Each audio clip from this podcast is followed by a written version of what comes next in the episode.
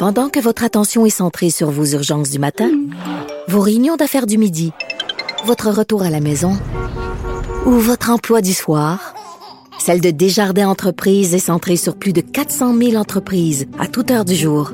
Grâce à notre connaissance des secteurs d'activité et à notre accompagnement spécialisé, nous aidons les entrepreneurs à relever chaque défi pour qu'ils puissent rester centrés sur ce qui compte, le développement de leur entreprise.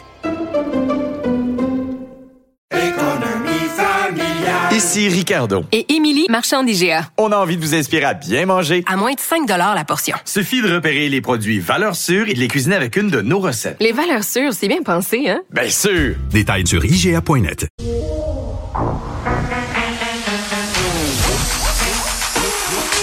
Elle a une opinion sur tous les sujets. Pour elle, toutes les questions peuvent être posées. Geneviève Peterson. Cube Radio.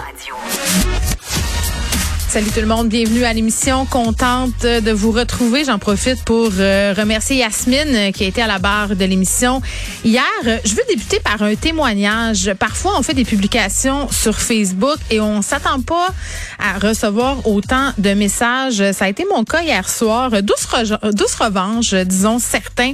J'avais envie de, de, souligner un, un truc dont j'étais fière. Je trouve que parfois on surtout euh, les filles, on est peu promptes à s'auto-féliciter puis à se trouver bonne. J'essaie de travailler ça puis de me dire, hey, tu sais Geneviève, quand tu fais quelque chose de bien, ça se peut être fier, ça se peut le dire sans avoir peur que les autres te disent, coudon, elle se pense bien bonne hier. Donc, à un moment donné, l'année passée, je me suis fait approcher par la maison d'édition Person RP. Ils font des livres euh, pour l'école, des livres scolaires. Ils voulaient que je participe à un ouvrage nouveau qui va sortir cette année, secondaire 4, Mac 4, cahier de savoir et d'activité. Euh, j'ai plein euh, de gens avec moi, le Jocelyn Boisvert, euh, Simon Boulris, Ekana Tabi, puis bon, euh, évidemment, en secondaire 4, il y a des objectifs de français et moi, c'est ils m'ont approché pour le texte argumentatif parce que je suis chroniqueuse.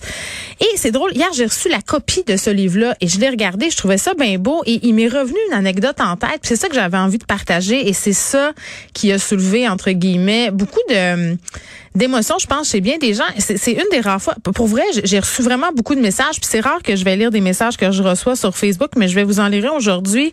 Je disais euh, sur Facebook, c'est ironique quand même, euh, bon, que je fasse partie d'un livre d'enseignement du français de secondaire 4, alors qu'en secondaire 4, par un bon matin, mon directeur m'avait fait venir en, en fait dans son bureau et il m'avait dit, assis sur sa, euh, sur sa chaise en cuir, je vais m'en, écoutez, je vais m'en rappeler toute ma vie.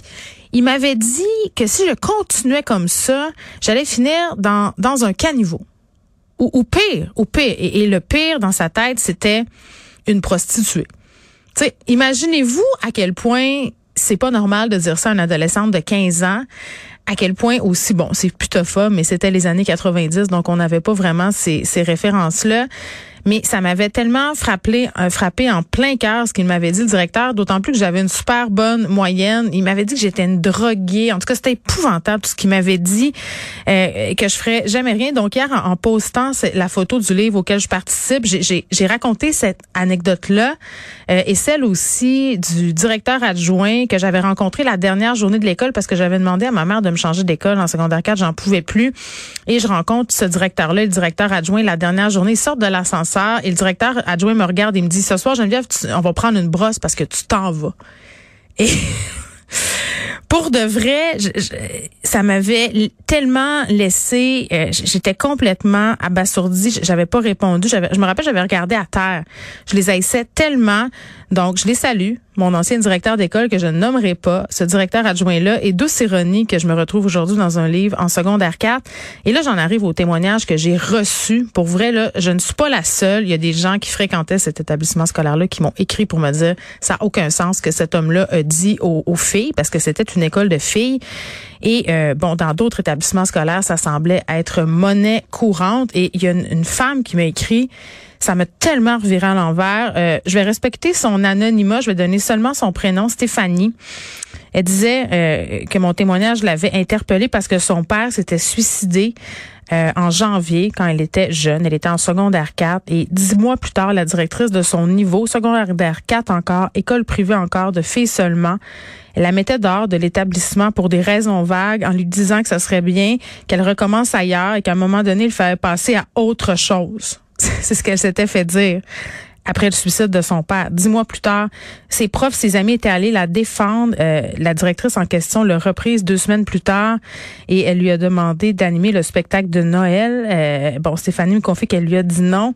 Pour la première fois de son parcours scolaire, elle a participé à aucun spectacle. Elle dit, j'ai eu aucune empathie, aucune empathie pour l'ado que j'étais dont le père venait de s'enlever la vie. Ça, c'est un des témoignages que j'ai reçus, mais j'en ai, j'en ai reçu plein, puis j'en ai reçu aussi des récents. Euh, il y a des super bons profs, OK, puis il y a des super bons directeurs d'école, mais ce qu'on dit à des ados, ça peut tellement laisser des marques, ça peut tellement laisser des marques longtemps. Donc moi, j'avais envie de dire aujourd'hui, petit Chris puis au petit Chris, laissez jamais personne vous dire que vous valez.